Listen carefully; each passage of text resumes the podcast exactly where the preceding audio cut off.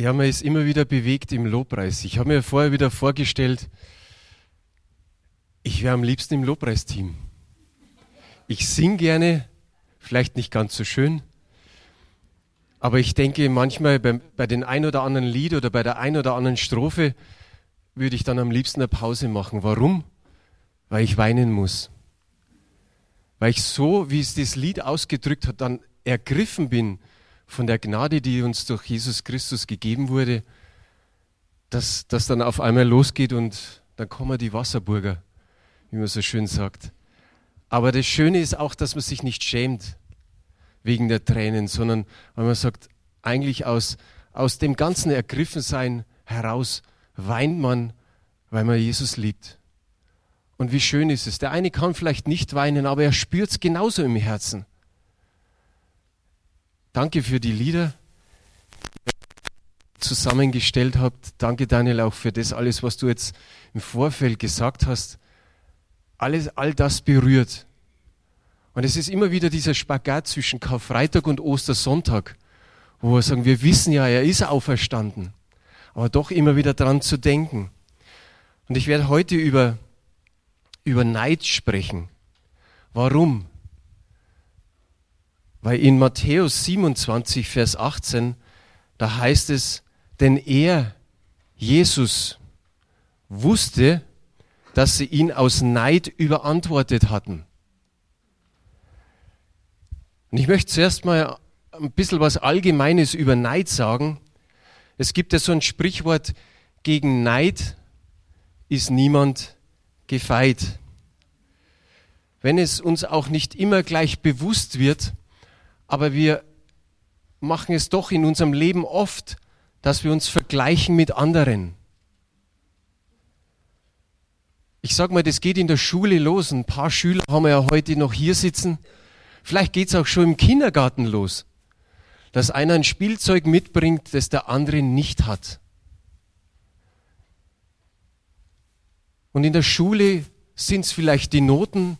Der eine ist besser wie der andere.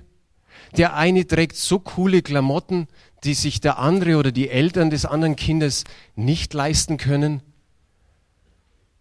Man hat schon das neueste Handy und irgendwo ist man schon als Kind unter Druck. Man neidet dem anderen das und sagt, warum hat's der und warum hab's ich nicht? Und es geht vielleicht so in unserem Leben weiter. Und auch als, auch als Christen sind wir vielleicht nicht davon gefeit, mal das eine oder andere beim anderen zu sehen, wo man sagt, ich beneide den. Vielleicht ist es, dass du in einer Wohnung sitzt, die ziemlich klein ist und du kennst jemanden, der da gegenüber in diesem Einfamilienhaus wohnt und du hast sogar gehört, nachdem diese Menschen ja mit deinen, die Eltern sind von, von, den, von den Freundinnen deiner Kinder und dann sagst du, und das Haus ist schon abbezahlt, wie machen die das? Du denkst als nächstes dran, und ich sehe die Doppelgarage, da sind die fetten Autos noch drin. Wie schaffen die das? Und alles ist bezahlt. Und die gehen auch in Urlaub und nicht nur einmal, sondern zu jeder Jahreszeit. Wie gibt's das? Und ich? Und dann kommt man ins Grübeln. Und vielleicht klappt's auch an manchen Stellen genauso in der Gemeinde. Ich sag klappt. Da wo der eine besser Gitarre spielt wie der andere. Vielleicht gibt's sowas im Hauskreis, wo jeder ein Thema nimmt und der andere denkt sich, der ist immer besser mit seinen Themen. Oder im Kinderdienst, wo die Mitarbeiter sagen, der macht's irgendwie cooler, der kommt irgendwie an die Kinderherzen ran. Was ist Neid? Es gibt eine Aussage so von frühchristlichen Seelsorgern, die sagen, Neid gehört zusammen mit Hochmut zu den wahrscheinlich schädlichsten Sünden. Wir sagen, im Neid kommen Eifersucht und der Ehrgeiz des Ichs zusammen. Und darum steht in den Sprüchen, ein gelassenes Herz ist das, ist das Leben des Leibes, aber Eifersucht ist Fraß in den Gebeinen. Sprüche 14, Vers 30. Und in den nächsten Sprüchen oder im nächsten Vers heißt es in Kapitel 27, Vers 4, Zorn ist ein wütig Ding und Grimm ist ungestüm, Aber wer kann vor der Eifersucht bestehen? Der Paulus erwähnt den Neid im Galaterbrief. In Kapitel 5 ist unter anderem auch die Eifersucht mit drin. Ich glaube, 15 Bereiche zählt er auf, wo er sagt, wer dies tut, der wird das Reich Gottes nicht erben. Und auch der Jakobus, wenn er über Neid spricht, sagt er folgendes, der Neid ist teuflisch, er ist irdisch, niedrig und dämonisch. Kirchenvater Augustinus hat, äh, sieht Folgendes. Er sieht im Neid den Teufel am Werk. Und da lasst er einen folgenden Satz los. Weil wir uns freuen am Unglück unseres Nächsten, aber betrübt sind, wenn es ihm gut geht. Wenn man lacht, dann sagt man, okay, man weiß, wie er es meint. Und wir kennen es auch aus unserem Leben. Vielleicht, und ich hoffe, früher war es schlimmer, als wie es jetzt vielleicht ist. Aber wir sind nicht gefeit davor. Im Alten Testament gibt es auch ein paar Beispiele. Da ist der, wenn man sagt, der Neid, der auch mit Rivalität und mit Eifersucht zusammenhängt. Dann ist als erstes Beispiel vielleicht der Kain der suchte Anerkennung bei Gott. Und was ist passiert? Der Neid hat ihn so weit getrieben, dass er seinen Bruder totgeschlagen hat. Denken wir an Rahels Frau, die hatte eine Sehnsucht nach einem eigenen Kind. Und ihr Neid ließ sie ihre Schwester hassen. Da ist der Josef. Der Josef, der Träume hatte, ja, die waren richtig, wissen wir. Aber er hat es einfach so rausgehauen und die ganze Familie war erschrocken und hat gesagt, meinst du, dass wir uns vor dir verbeugen sollen? Vielleicht hätte er vorsichtiger sein sollen mit seinen 17 Jahren. Und er wäre zum Papa gegangen oder zur Mama und hätte einfach gesagt, ich habe da was Komisches geträumt, kannst mir mal da helfen? Wie ist es? Wie meint es Gott? Hilf mir da. Aber nein, er hat es einfach so mal rausgehauen und es gab Eifersucht und Neid bei den Brüdern, so dass sie ihn umbringen wollten. Sie schmissen ihn in die Grube, sie verkauften ihn. Und es heißt von 17 bis 30, da ist diese Zeitspanne, wo er einiges erlebt hat, unter anderem mehr oder langjähriges Gefängnis. Der Neid der Brüder trieb ihn sozusagen ins Gefängnis. Und da ist noch Saul. Auch Saul war einer, der Anerkennung suchte. Aber wo suchte er sie? Nicht bei Gott, sondern beim Volk. Und diese Anerkennung bekam eines Tages David, dass sie schrien, Saul hat tausend besiegt und David zehntausend. Das hat was gemacht mit ihm. Und, mit, und dieser Neid hat ihn buchstäblich in den Wahnsinn getrieben. Ich habe eine Bibelstelle aus dem 1. Samuel, Kapitel 15, Vers 28. Und da heißt es, da sprach Samuel zu ihm, der Herr hat das Königtum Israels heute von dir gerissen und einen anderen gegeben, der besser ist als du. Ich habe es extra rot hingeschrieben. Was denken wir uns bei so einem Satz oder so einem Teil des Satzes, der besser ist als du? Sagen wir uns im ersten Moment, vergleich Gott auch, weil er hat gesagt, der David ist besser wie du. Nein, Gott wählt aus. Gott beruft. Gott beruft den einen und dann den nächsten. Aber was macht sowas mit uns? Was macht sowas mit dir? Wenn du hörst, er ist besser als du. Die ist besser als du, der ist besser als du. Denk mal einfach an drei Freunde. Ich mache so ein Dreieck. Hier ist ein Freund, hier ist ein Freund und hier ist ein Freund. Und der Freund trifft sich immer wieder mit dem. Immer wieder treffen die beiden sich. Und irgendwann geht der in Urlaub und ist weg. Und jetzt trifft sich der Freund mit dem. Der ist wieder vom Urlaub zurück und der Freund trifft sich wieder mit dem. Was denkt der Freund? Bin ich nur der zweitbeste Freund? Bin ich nur zweite Wahl? Immer wenn der andere da ist, trifft er sich mit dem. Aber so fängt's an. So fängt's an. Am Arbeitsplatz kann es das Gleiche sein. Der kann es besser, der kann schneller. Aber du bist vielleicht genauer. Aber trotzdem merkst du, weil du, du hörst vielleicht nur das, dass der besser und schneller ist, und schon fühlst du dich benachteiligt und neidest ihm das. Ich glaube, wir müssen uns damit anfreunden, dass wir einfach sagen, es gibt bessere und es gibt welche, die nicht so gut sind wie wir. Schlechtere, würde man dann sagen. Es gibt bessere und es gibt schlechtere. Das ist einfach so in unserem Leben. Wenn ich daran denke, zum Beispiel die Ehefrau, die kann sich immer benachteiligt fühlen, weil sie nur Hausfrau ist, nur in Anführungsstrichen. Aber sie tut so viel den ganzen Tag. Aber der Mann hat einen guten Beruf, bringt ordentlich Knete heim und sie kann denken, er versorgt die ganze Familie und was mache ich schon, außer putzen, waschen und mich um die Kinder zu kümmern. Vergleichen. Fußball. In den 60er, 70er Jahren, da wo, ich habe angefangen zu Fußballspielen, natürlich für den Fußball zu interessieren. Beckenbauer war in aller Munde der beste Libero auf der Welt. Als der in Rente ging, also das Fußballspielen aufhörte, bei Bayern nicht mehr war, da hat Bayern, glaube ich, fast 20 Jahre lang einen Nachfolger gesucht, der so gut wäre wie er. Sie fanden ihn nicht. Mittlerweile hat sich das System verändert beim Fußball. Es gibt gar kein Libero mehr. Aber er war nun mal der Beste. Besser als alle anderen, obwohl die anderen nicht schlecht waren. In den Geboten heißt es, du sollst nicht begehren deines nächsten Weib, deines nächsten Tiere, Haus und was es alles so gibt. Jetzt heute ist Auto und Häuser und so weiter. Aber wir sollen es nicht begehren. Was steht im Neuen Testament über Neid? Am Verhalten der Hohepriester sehen wir, was Neid bewirken kann. Aber davor gibt es die Geschichte mit Lazarus.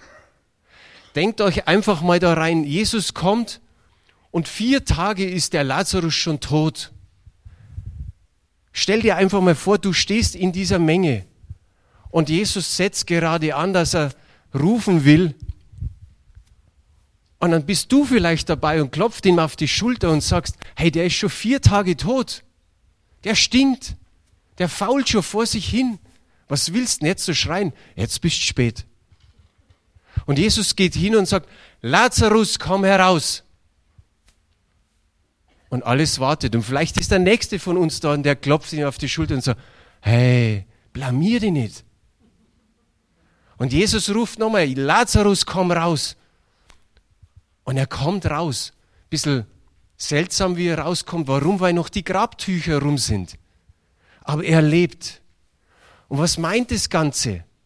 Jesus Christus ist Sieger über den Tod. Sagt es mal mit mir laut. Jesus Christus ist Sieger über den Tod. Da hat's begonnen. Da hätten die Menschen es schnallen müssen und sagen, wow, er ist tatsächlich der Sohn Gottes. Und es steht in diesen Versen, dass von den Juden, die da dabei waren, viele an ihn glaubten. Nicht alle. Da steht, viele glaubten an ihn. Stell dir mal vor, du wärst dabei gewesen. Man kann sich's gar nicht vorstellen, jetzt nicht an Jesus zu glauben. Da steht ein vier Tage Toter auf. Und doch gibt es einige, die nicht an ihn glauben. Einige glauben nicht an ihn. Schauen wir uns Johannes 11, die, die Verse 46 bis 53 an. Das ist, die, das ist jetzt die Geschichte danach, nach der Auferstehung des Lazarus. Da heißt es, einige aber von ihnen gingen hin zu den Pharisäern und sagten ihnen, was Jesus getan hatte. Da versammelten die Hohepriester und die Pharisäer den Hohen Rat und sprachen, was tun wir? Dieser Mensch tut viele Zeichen. Lassen wir ihn so, dann werden sie alle an ihn glauben. Und dann kommen die Römer und nehmen uns Land und Leute. Einer aber von ihnen, Kaiphas, der in dem Jahr Hohepriester war, sprach zu ihnen, ihr wisst nichts, ihr bedenkt auch nicht, es ist besser für euch, ein Mensch sterbe für das Volk, als dass das ganze Volk verderbe. Das sagte er aber nicht von sich aus, sondern weil er in dem Jahr Hohepriester war, weissagte er. Denn Jesus sollte sterben für das Volk und nicht nur für das Volk allein, sondern auch um die verstreuten Kinder Gottes zusammenzubringen. Von dem Tage an war es für sie beschlossen, dass sie ihn töteten.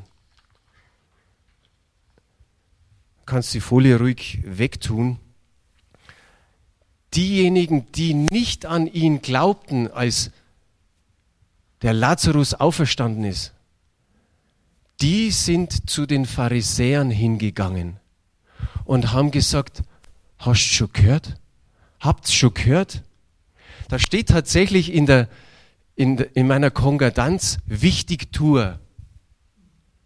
Die, die nicht an Jesus geglaubt haben, sind sofort zu den Pharisäern hinmarschiert und haben gesagt, hast du schon gehört, was da passiert ist? Habt ihr das erfahren? Später heißt es in dem Vers, dass alle an ihn glauben.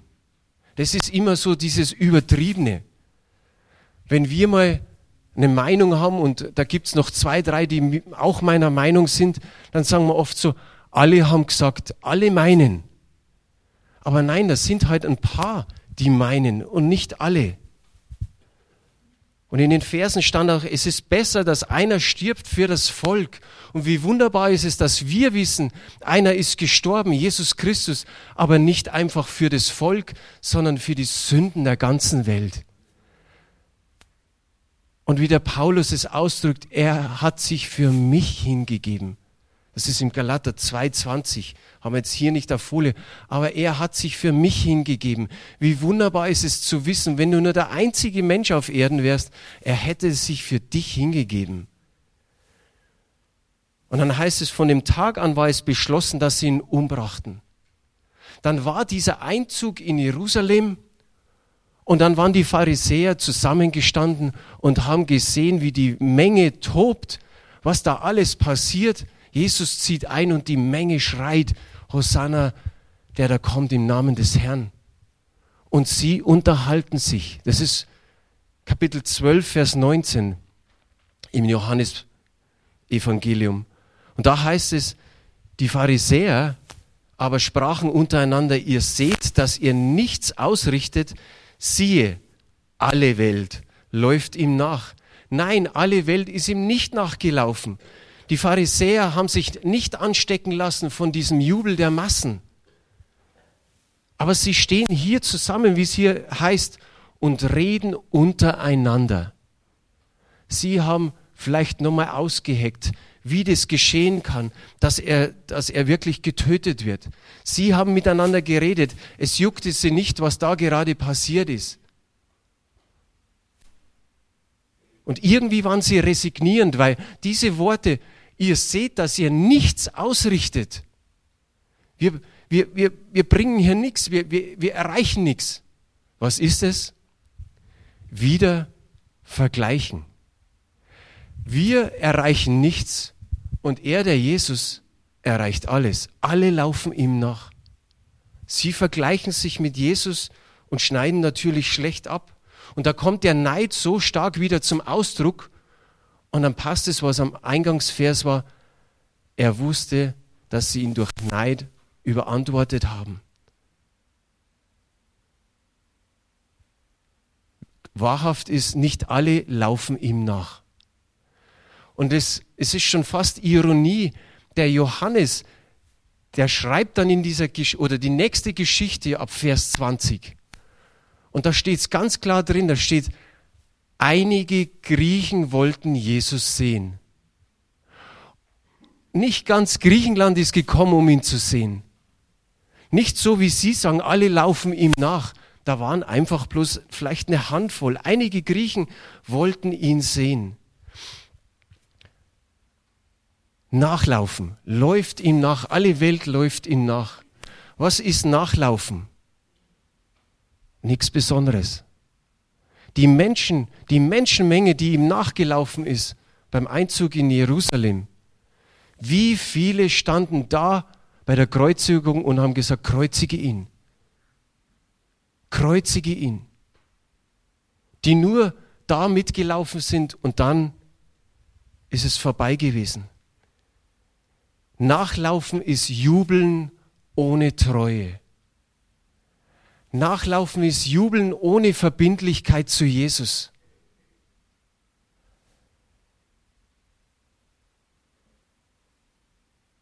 Jesus sucht was anderes.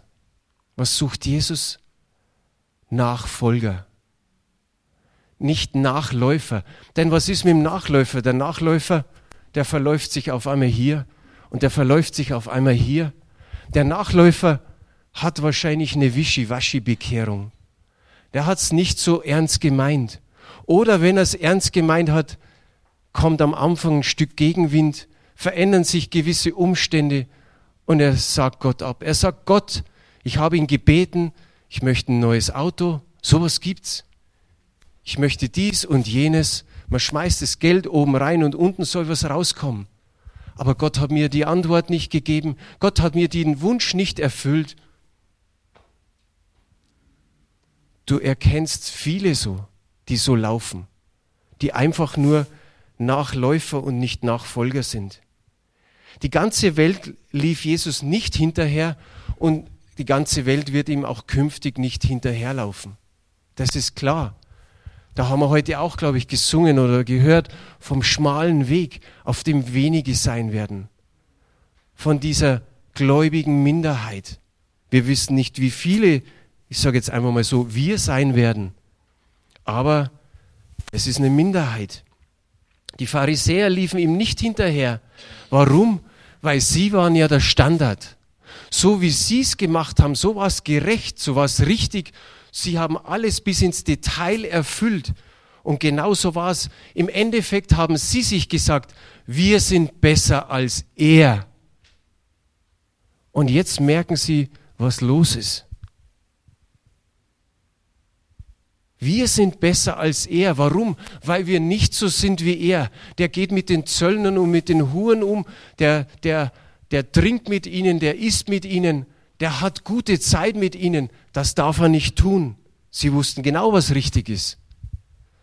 In Matthäus 18 gibt es dieses Gleichnis, wo Jesus dann sagt, der Pharisäer, der steht da und sagt, danke Gott, wahrscheinlich auch wieder an der Straßenecke, Danke Gott, dass ich nicht so bin wie die, wie der Zöllner, wie der Räuber, wie die anderen, wie die Ehebrecher.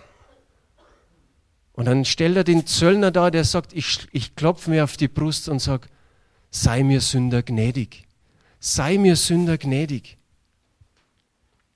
Die Pharisäer wollten die ganze Welt gewinnen für sich, für ihre Lehre. Für das wollten sie sie gewinnen, nicht für Gott. Und dann sagt Jesus folgendes in Matthäus 23, Vers 15. Weh euch Schriftgelehrte und Pharisäer, ihr Heuchler, die ihr Land und Meer durchzieht, damit er einen Judengenossen gewinnt, und wenn er's geworden ist, macht ihr aus ihm ein Kind der Hölle, doppelt so schlimm wie ihr. Aber in ihren Augen lief die ganze Welt Jesus nach. Und so war es ihr fester Entschluss, ihn zu töten. Das müssen wir uns vorstellen. Aus Neid wurde das Töten. Wie viel Schaden richtet Neid an? Da gibt es ein Entwicklungsmuster vom Neid. Das ist das eine und das ähnelt vielleicht bei den anderen auch.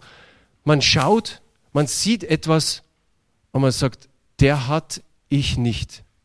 Der kann ich nicht. Man hat was gehört Und man sagt, wieso der, wieso ich nicht? Und es kann passieren, dass es weitergeht in unsere Gedanken hinein. Wir machen uns Gedanken und vielleicht wirklich schräge Gedanken. Wie können wir das weitergeben, dass es vielleicht, dass der nicht so gut dasteht? Das berührt unsere Gefühlswelt oder Gefühlswelt und dringt vielleicht da hinein. Und Gefühle und Gedanken mischen sich Aber das ist kein gutes Verhältnis. Und dann kommen Dinge über die Zunge, wie ich schon die letzten Wochen gepredigt habe. Dann kommen Sachen aus dem Mund raus, die nicht gut sind. Und es kann auch unser Handeln beeinflussen, dass man Dinge tut, die man nicht tun hätte sollen. Neid hat ihm ans Kreuz gebracht. Wie der Daniel vorher gesagt hat, man konnte ihm nichts vorwerfen, er war ohne Sünde. Aber ich sage mal, die Menschen waren verrückt, diesen umzubringen. Es musste alles so geschehen, dass die Schrift erfüllt wird. Aber für uns ist es auch wichtig, an diesem Morgen einfach zu schauen, habe ich da noch vielleicht ein Problem mit Neid? Bin ich neidisch auf jemand? Muss es nicht sein. Jesus hat alles für mich, für dich gegeben. Und wenn wir nichts haben, als wie zu wissen, wir sind Erlöste. Es ist manchmal in manchen Situationen wenig, aber wir müssen uns immer wieder das vergewissern. Da mag auf Erden noch so viel Schlimmes passieren, aber Jesus liebt mich, Jesus hat mir neues Leben verheißen, ewiges Leben. Und das will ich nicht in irgendeiner Art und Weise aufs Spiel setzen. Vergleiche dich nicht. Denke an die Augen, das ich gerade erwähnt habe. Nicht zu sagen, ich bin nicht wie der oder die. Stopp die Gedanken, wenn sie irgendwie so kommen. Ach, ich armer oder ich bin schlechter. Der ist besser wie ich.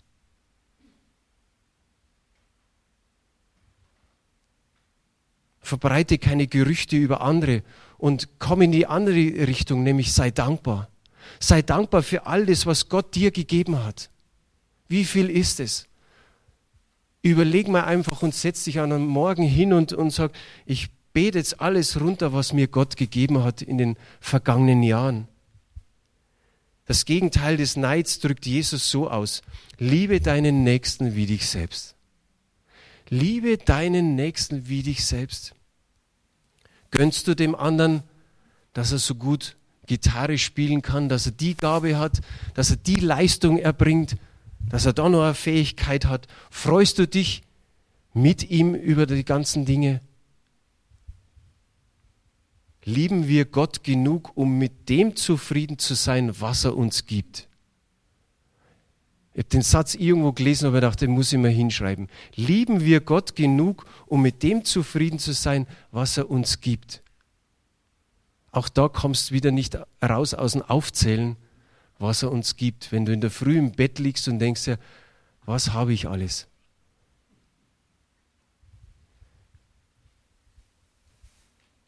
Nochmal, er gab sich für dich hin. Er hat alles gegeben. An manchen Stellen was wir in der Bibel lesen, sagen wir, oh, preis den Herrn, dass er durchgehalten hat, nicht wieder geschmäht hat, nicht irgendwie Engeln befohlen hat, wie es alles so in der Bibel drin steht, sondern er ist diesen bitteren Weg ans Kreuz gegangen, damit wir frei sind, damit wir sagen können, ja, wir glauben an ihn. Denn so sehr hat er die Welt geliebt. Und wie der Daniel sagt, nicht die Liebe ist es, sondern das Blut. Und wir werden jetzt dann Abendmahl nehmen. Und wir machen es diesmal so, die Lobpreisgruppe darf auch einfach mal sitzen bleiben. Die müssen immer wieder spiel, spielen. Und dann kämpft man sich da so durch, wie man ihnen das Abendmahl reicht. Sollen einfach mal auch sitzen bleiben. Und wir werden dann ein, ein Lied spielen. Wir werden den Text dieses Liedes nochmal an die Wand schmeißen. Ich kann es euch vielleicht mal einfach sagen. Dieses Lied heißt, es ist ein englisches Lied, aber der Text ist da, für immer. Der Mond und die Sterne weinten, die Morgensonne war tot, der Retter der Welt war gefallen, sein Leib hing am Kreuz, sein Blut für uns vergossen, die Last des Fluches lag auf ihm. Ein letzter Atemzug, als der Himmel sich abwandte, der Sohn Gottes wurde ins Dunkle gelegt. Eine Schlacht im Grab war im Gange. Der Krieg gegen den Tod wurde geführt. Die Macht der Hölle wurde für immer gebrochen. Der Boden fing an zu schwanken. Der Stein wurde weggerollt. Seine vollkommene Liebe konnte nicht überwunden werden. Nun, Tod, wo ist dein Stachel? Unser auferstandener König hat den Sieg über dich errungen. Für immer sei er verherrlicht. Für immer sei er erhoben. Für immer ist er auferstanden. Er lebt, er lebt. Wir singen Halleluja. Das Lamm hat überwunden. Wie wunderbar ist der Text. Wie zeigt er das, was Jesus für uns getan hat? Und so, wenn wir dieses Lied hören, geh einfach in dich. Die Bibel sagt, prüf dich selbst. Wenn du da was merkst, wo du dich vergleichst, wo du Neid in deinem Herzen hast, bring es vor Gott und empfang seine Vergebung. Geh hier vorne hin, nimm das Abendmahl, nimm es hier vorne oder nimm es mit zurück auf deinen Platz. Fühl dich frei, so wie du es möchtest. Der Herr segne uns dazu.